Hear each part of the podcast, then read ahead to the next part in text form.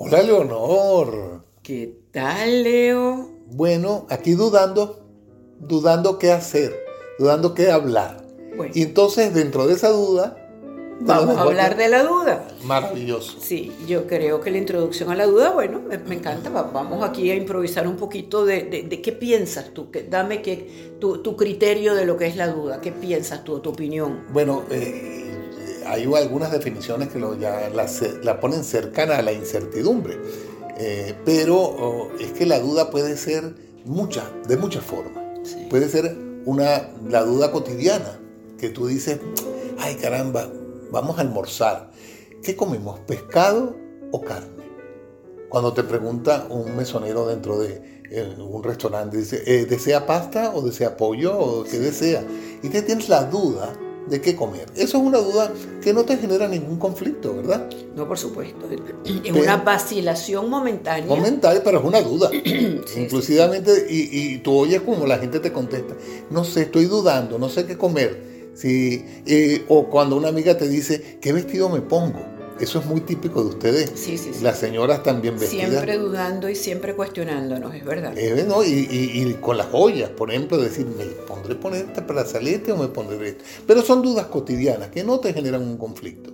Pero vienen las dudas emocionales, que yo considero que también existen, y las dudas existenciales. Existencial. Y las emocionales son, no sé si la quiero, no sé si me quiere, no sé qué siento.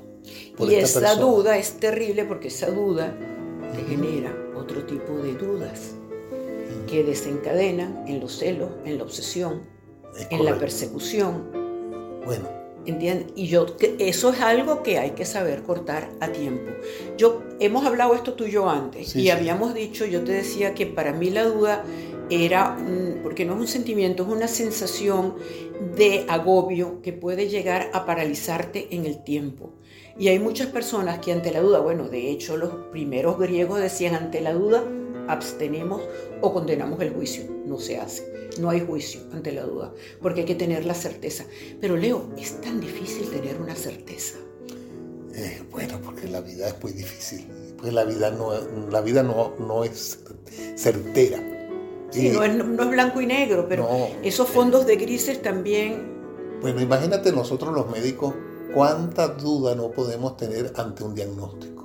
Claro. Y, si, y además la duda mezclado a la sensación de impotencia si nos equivocamos.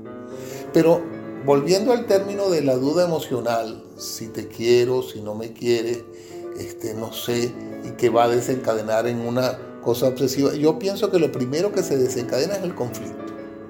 O sea, hay un conflicto Hay un que conflicto, se... hay un conflicto que, que además ese conflicto te produce un asombro o admiración, porque muchas veces es una sorpresa, por mucho que tú lo veas venir. Claro, pero el conflicto yo creo que lo que primero produce es la ansiedad. La ansiedad es de la pregunta, que va, la- si la ansiedad se continúa, este, va a una, a una o depresión ansiosa o, o una convulsión Una ansiosa. compulsión que es lo ansiosa. peor, esa compulsión Cualquiera de las dos, de la duda te puede llevar a una depresión también. Dice que, no puedo con esto porque no sé, porque no sé, porque no sé si me... Y entonces ahí caes en lo que hablábamos antes, en la parálisis. Eso, esa depresión ansiosa te lleva a la lleva a la parálisis, y la otra te a lleva una sobreactuación a- a lo- obsesiva, a una persecución Eh, bueno, te puede llevar a, cosas terribles. terrible. A cosas terribles porque dependiendo de cómo sea tu emocionalidad, que es la que está en juego en este momento, este, si tú tienes una emocionalidad fuerte, bien construida, ahora si tú vienes con cierto tipo de alteración de tu emocionalidad desde la infancia, que precisamente los psicoterapeutas y los psicoanalistas te la hacen entender, Y que también hay un peligroso. componente químico, no te olvides, que también te genera ese tipo de, de- de ansiedades y de angustia y que se compensan con medicamentos. Claro, porque eh, el conflicto, cuando es Repetitivo. repetitivo te baja la serotonina Sí. y te baja todos estos transmisores neuroquímicos que son los que te mantienen en un estado, se supone, de alerta y de tranquilidad emocional. Pero todo eso, si hay Un desequilibrio, un claro. desequilibrio te puede llevar a la depresión o te puede llevar a la ansiedad.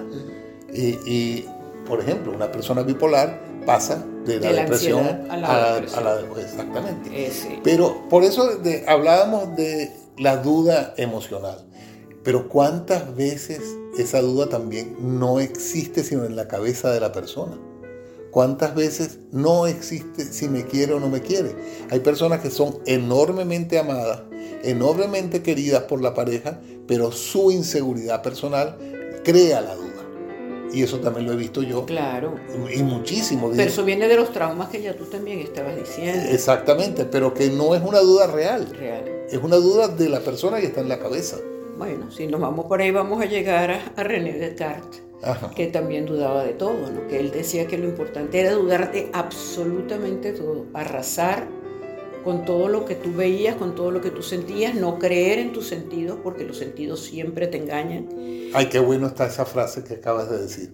Los sentidos engañan. Siempre engañan. ¿Por qué? Porque somos, son el la, la, sensorialidad del ser humano. Muy sensoriales. Tú ves esa luz que tienes enfrente y yo veo esa luz y distinta a como tú la ves. Porque esos sentidos, esa sensorialidad siempre va a estar impregnada por todo lo que son, lo, que tú llevas dentro, por tu inconsciente, por tu consciente, inclusive por tu parte química. Y por tu memoria. Y por tu memoria, por eso. Porque la luz y por tus genes. Yo veo, puedo ver esa luz y si esa luz se me refleja en la memoria de la luz que yo estuve viendo en París en una época, me viene una actitud similar y una conducta similar a la conducta, a, lo que yo viví en aquel momento que se me mezcla con lo que vivo en este momento.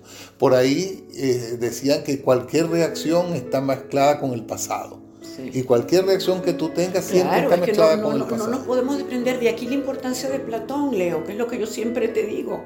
El genio de Platón, el mundo de las ideas, cómo nos maneja el inconsciente, cómo ese mundo que ni siquiera conocemos, ni siquiera sabemos de dónde lo traemos, porque hoy en día, vuelvo con mi tema de la cuántica, se está investigando todo lo que genéticamente tú llevas impreso dentro de tu memoria con la que nace y repites patrones. Ah, ¿Entiendes? Inconscientemente y sin saber por qué tengo yo que repetir un patrón de una eh, depresión que sufrió mi bisabuela paterna en el año del cataplum.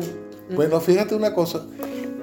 Yo tengo en, a nivel personal la sensación siempre que no es que yo tenga talento para la música sino que yo no sé de dónde yo vengo a sentarme en un piano y antes de tocar en el conservatorio ya yo podía tocar melodías que yo ni sabía. Es más, hoy en día mis amigos músicos me dicen, pero ¿cómo es que tú tienes esa capacidad de poder tocar todo? Y sin estudiar, de repente me oigo una melodía y ya la transformo en otra cosa. No, eso es auténtico, eso es auténtico. Yo creo que definitivamente existe algo con lo que nosotros nacemos que nos marca mucho nuestra personalidad. ¿Y qué tal la, duda existencial? La duda que refleja Shakespeare en, Hamlet, por ah, ejemplo, con aquella gran pregunta que se hace Hamlet ante, ante su locura, porque Hamlet tiene una gran locura.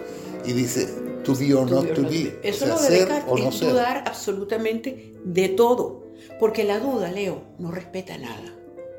La duda puede corroer todo y puede hacer un juicio de lo que sea. La duda es totalmente libre. La duda es esa paradoja del ser humano que se siente Dios para juzgar, para dudar, para tener... Y hay otro tipo de duda que a mí me acaba de venir a la cabeza que es interesantísimo, que es la duda de la fe. Ese es enorme, sí, eh, Esa, y esa es una duda que ha estado en la historia y ha sido, además, ha sido culpabilizada. Porque hay religiones que cuando tú dudas te culpabilizan por dudar.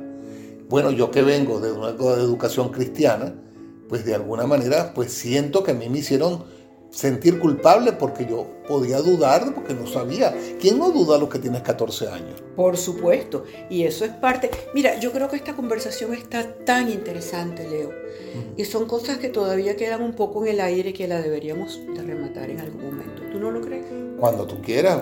Primero que es una conversación no solamente este, trata, sino que da para mucho. Da para mucho, da para mucho y, la compañía de acá me hace quitarme y olvidarme de todas las dudas yo creo firmemente en todo lo que estamos haciendo y eso me encanta. Y se renueva mi fe, se renueva mi alegría y bueno, vamos a seguir en este camino que, oye, yo sí también pienso que debemos de pedir excusas porque nosotros tocamos lo divino, lo profano, lo, lo eterno y lo futil como que si fuéramos los maestros. Nosotros estamos conversando. Estamos conversando, exactamente. Nosotros no estamos enseñándole nada a yo nadie. Yo siempre estoy pidiendo excusas y que no vayan a tomar esto como algo aleccionador. Simplemente son conversaciones Claro, que hemos tenido además nosotros en, en, nuestra vida cotidiana como amigos. Exactamente. Bueno, muchísimas gracias por escucharnos. Muchísimas y gracias, a, ti, Leo. Eres un interlocutor fabuloso y yo también agradezco a todos los oyentes la atención que nos prestan. Gracias, hasta luego.